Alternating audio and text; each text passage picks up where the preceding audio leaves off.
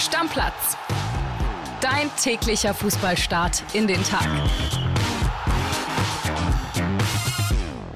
Ich bin natürlich hier, um Titel zu sammeln. Alle meine Kollegen haben schon reihenweise Meisterschaften gefeiert, ich noch keine.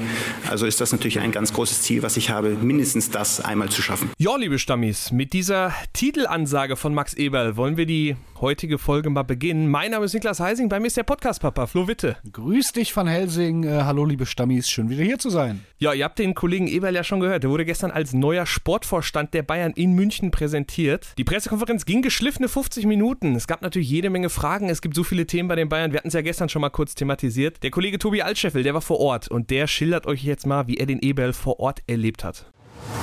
Hi, liebe Stammis, Servus, Niklas. Ich melde mich vom Tag der Präsentation von Max Eberl. Ja, die fand heute am Dienstag, nehme ich die Nachricht auf, äh, um 11 Uhr in der Allianz Arena statt. Ähm, Eberl auf dem Podium, neben ihm Herbert Heiner und Jan-Christian Dresen, Präsident und CEO. Und äh, interessant im Publikum in der ersten Reihe Michael Diederich, der stellvertretende Vorstandsvorsitzende, war auch dabei bei der Veranstaltung. Was ist uns aufgefallen bei Max Eberl? Ja, er ist um 9.45 Uhr, also eine Stunde 15, bevor es losging, gekommen, hatte eine ja, schicke Karohose an, kann man sagen. Und bei der Präsentation, da hat er sehr viel Demut gezeigt. Also wollte nicht den sozusagen großen Max machen, sondern ähm, demütig vor dieser Aufgabe, hat aber voll dieses Mir san mir schon versucht zu erklären. Äh, gute Geschichte, wie er damals von Hermann Gerland aufgefordert wurde, mit Didi Hamann als Jugendspieler Kisten zu packen, ähm, wie er quasi den ganzen Verein kennt und atmet. Und äh, man hat gemerkt, er ist wieder daheim angekommen. Hat auch erzählt, wie die neue Identität des Vereins aussehen soll. Junge Spieler wie Musiala und Tell sollen gefördert werden, hat da Real Madrid bisschen als Vorbild genannt. Und beim Umbruch da hat er noch ein bisschen Geheimnis draus gemacht. Ich habe ihn danach gefragt. Er hat gesagt, ob das jetzt vier oder acht Spieler sind im Sommer, die wechseln werden, ausgetauscht werden, kann er noch nicht sagen. Aber er hat sich einiges offen gelassen. Alfonso Davis, Gespräche werden geführt. Noch keine Entscheidung gefallen, aber mal sehen, wie es weitergeht. Also viel, viel Arbeit, aber am wichtigsten ist erstmal die Trainersuche. Und da wissen wir, Max Eberl, der kennt Xabi Alonso, weil er den schon nach Gladbach holen wollte. Der wird es bei ihm probieren, hat aber auch eine Liste, die er gemeinsam mit Christoph Freund durcharbeiten wird. Es war ein guter Start. Es war ein ja, sehr geerdeter Bayern Mir san mir Start von Max Eberl, der sicher auch seinem großen Förderer Uli Hoeneß gefallen hat. Bis bald, liebe Grüße, ciao.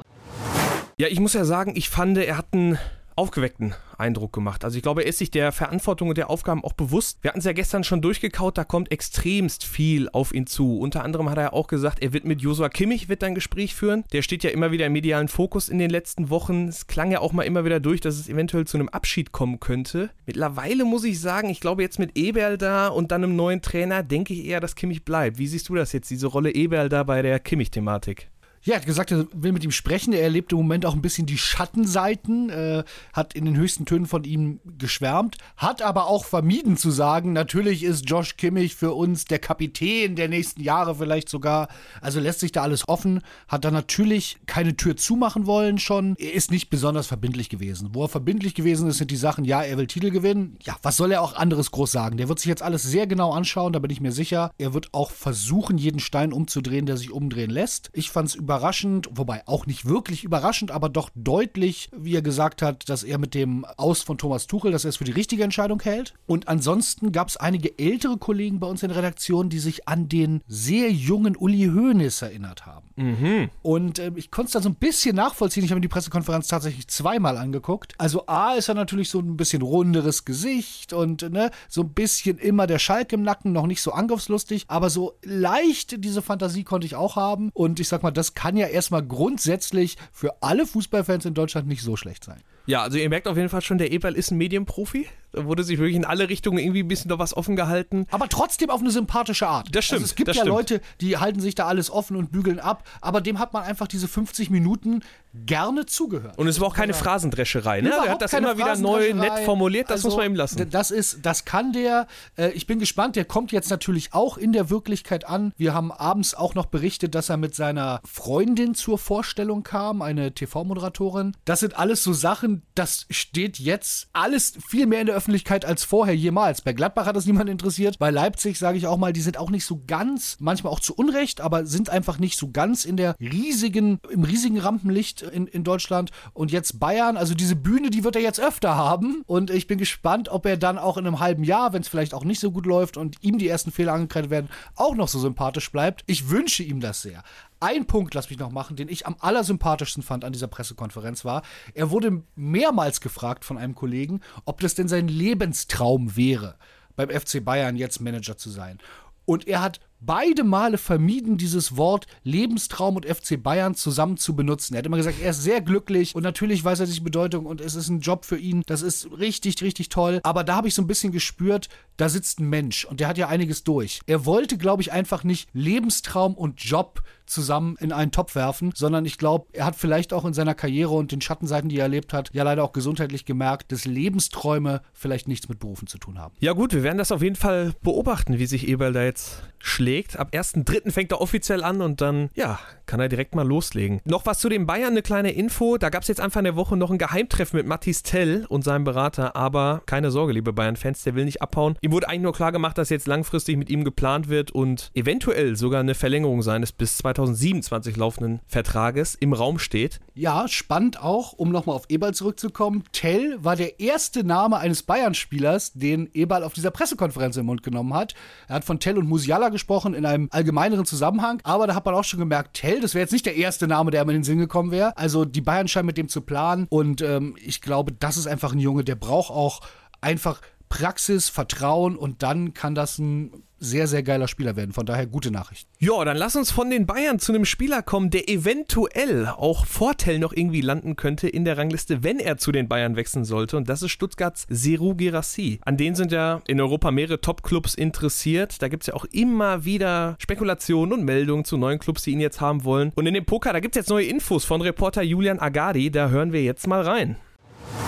Servus nach Berlin. Ja, Fakt ist, dass Seru Girassi den VfB Stuttgart nach dieser Saison für rund 20 Millionen Euro verlassen darf. Das steht so in seiner Ausstiegsklausel drin. Und ein Verbleib in Stuttgart ist aktuell wirklich fast ausgeschlossen. Denn nach unseren Infos wünscht sich der Stürmer in der kommenden Saison ein Jahresgehalt von über 10 Millionen Euro. Und das wird ihm der VfB Stuttgart auf keinen Fall zahlen können. Auch dann nicht, wenn sich die Stuttgarter für die Champions League qualifizieren sollten. Clubs, die ihm diese 10 Millionen Euro auf jeden Fall zahlen könnten, die gibt's in Saudi Saudi-Arabien. Da gab es im vergangenen Sommer auch schon Kontakt zwischen der Girassi-Seite und einigen Saudi-Clubs. Wir wissen aber, aktuell kommt ein Wechsel in die Wüste für Girassi nicht in Frage. Da hat er einfach noch zu hohe sportliche Ziele im europäischen Clubfußball. Unter anderem will er in der kommenden Saison auf jeden Fall in der Champions League auf Torejagd gehen. Und ein Club, der sich die Ablösesumme und auch sein Gehalt leisten könnte, das wäre der FC Bayern. Da wissen wir auch, dass der Name Girassi bei den Bossen intern schon gefallen ist und man sich mit einer möglichen Verpflichtung beschäftigt hat. Allerdings sind die Bayern nicht bereit, für einen Ersatzangreifer nochmal 10 Millionen Euro Jahresgehalt hinzulegen. Das verdient aktuell Chupomoting in München schon. Der wird den Verein im Sommer verlassen. Die Bayern wollen aber eben nicht nochmal 10 Millionen Euro für einen Ersatzstürmer bezahlen. Da müsste Girassi sich von diesem Gehaltswunsch wohl verabschieden und das wäre dann wohl ein paar Millionchen darunter. Sollte er aber wirklich auf diese 10 Millionen Euro pochen, Minimum, dann ist ein Wechsel zum FCB stand jetzt eher unwahrscheinlich.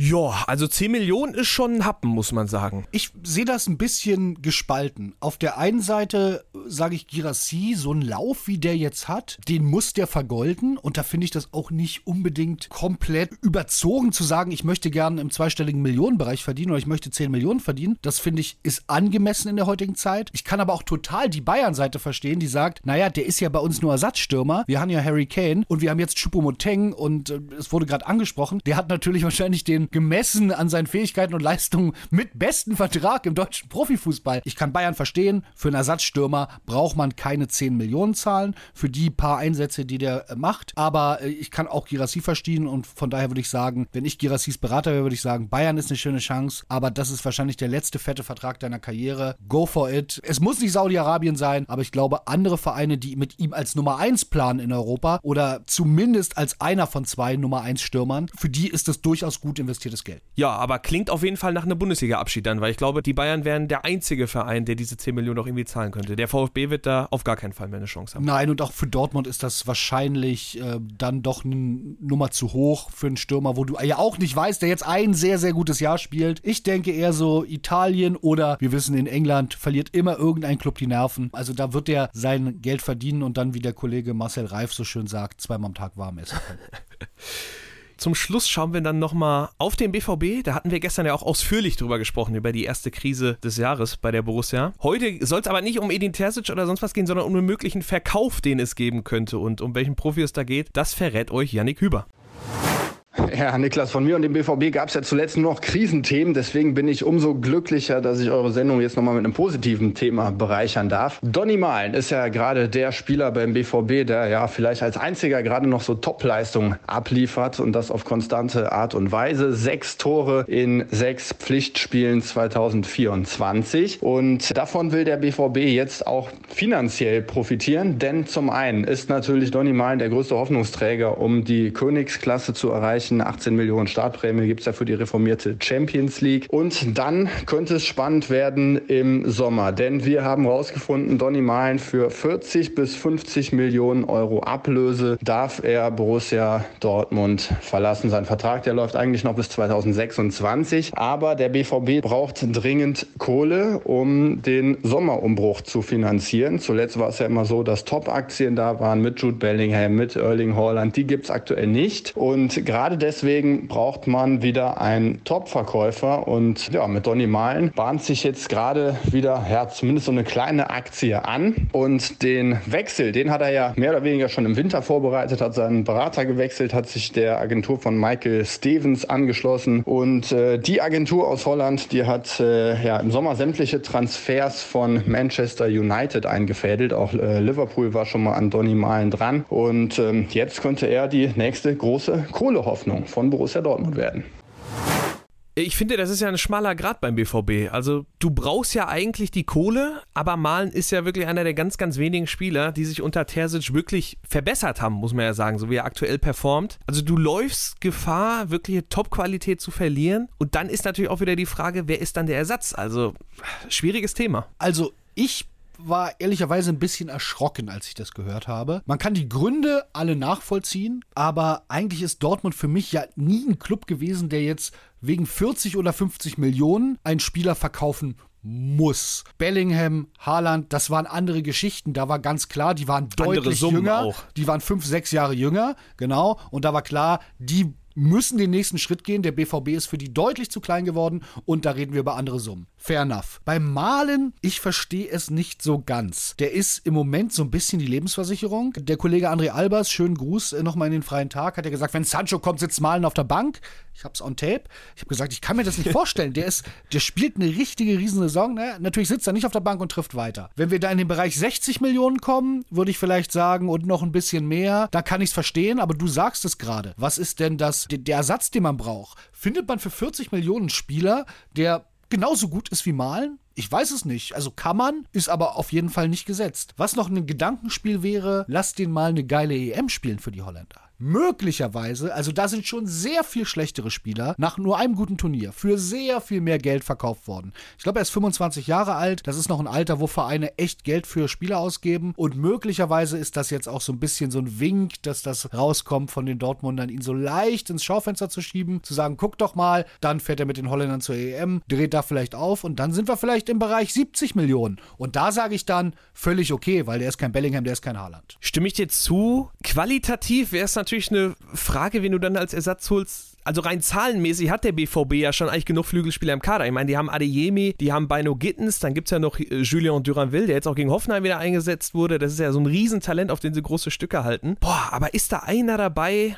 der diese Malenrolle dann einnehmen könnte? Oder müsstest du dann nicht eigentlich wieder ja, auf Sancho zurückgreifen, den dann nochmal leihen oder darauf hoffen, dass du irgendwie ein halbwegs finanziell gutes Geschäft dabei machen kannst? Ja, und er müsste endlich mal so einschlagen, weil im Moment ist er, Stand jetzt, wenn ich die Spieler anschaue, der schlechtere Spieler als Malen. Das muss man ja mal sagen. Also den würde ich erstmal ganz außen vor lassen. Ähm, ja, da wäre dann natürlich äh, die Scouting-Abteilung gefragt. Und da muss man sagen, da kann man ja durchaus Vertrauen in Dortmund haben, weil äh, die Bellinghams, die guten Sanchos in seiner ersten Zeit, die kamen ja auch mehr oder weniger aus dem Nichts, wo man gesagt hat, wow. Ja, von daher, lass uns abwarten. Wie gesagt, meine Hoffnung wäre, der spielt eine gute EM und wird dann für 70 Millionen verkauft und dann sage ich, ist es auch okay, da hätte ich dann genug Vertrauen in die Dortmunder Führung, dass da adäquater Ersatz herkommt.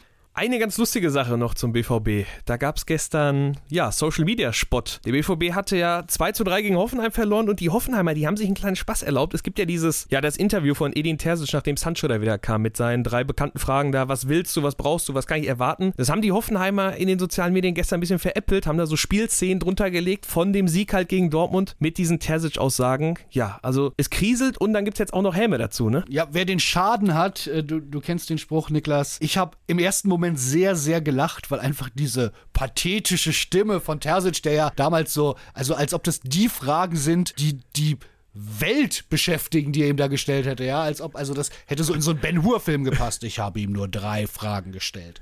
Ja, also das war schon und dann die jubelnden Szenen und der dribbelnde Maxi Bayer. Das war, es war sehr, sehr lustig. Auf der anderen Seite muss man sagen, muss sowas sein? Muss man sich oder muss man ich finde, also wie, wie häufig hast du als Hoffenheim eine Chance, so ein Ding mal zu drehen, weißt du? Also in Dortmund zu gewinnen, aber ich finde, dann darfst du das auch schon auskosten. Genau, ich sage ja eigentlich auch immer, Sport ist ein Entertainment-Geschäft. Wir sollten das alle hier nicht immer so wichtig nehmen, sagen die Richtigen, die hier jeden Tag eine Viertelstunde darüber sabbeln, als ob, ne? Aber nein, es ist auch ein bisschen Entertainment, von daher fand ich es wirklich lustig. Ein kleines Geschmäckle hat es für mich, ob es nicht vielleicht unsportlich ist, aber wir haben auch bei Hoffenheim nachgefragt. Die sagten, naja, sie fanden es lustig und sie wollten überhaupt nicht despektierlich wirken und ich glaube, das kann man ihnen dann auch glauben und damit guckt es euch an, lacht einmal und dann ist auch gut. Also ich kann es euch auch nur empfehlen, zieht euch das gerne einmal rein, das sorgt wirklich für einen Lacher. Bevor wir jetzt hier das Ding aber endgültig beenden, da müssen wir noch einmal über die Mainzer U19 sprechen. Meine Güte, ey. Die haben gestern Abend das Viertelfinale der UEFA Youth League erreicht, haben dabei niemand Geringeres als Manchester City geschlagen. Im Bruchwegstadion in Mainz vor 7000 Fans. Ja, eine fette Europarty für die U19. Die stehen jetzt wie gesagt im Viertelfinale und ich würde sagen, mit dieser geilen Nachricht können wir dann den Deckel auch drauf machen, oder? Deckel drauf, macht's gut. Ciao. Tschüss. tschüss. Stammplatz. Dein täglicher Fußballstart in den Tag.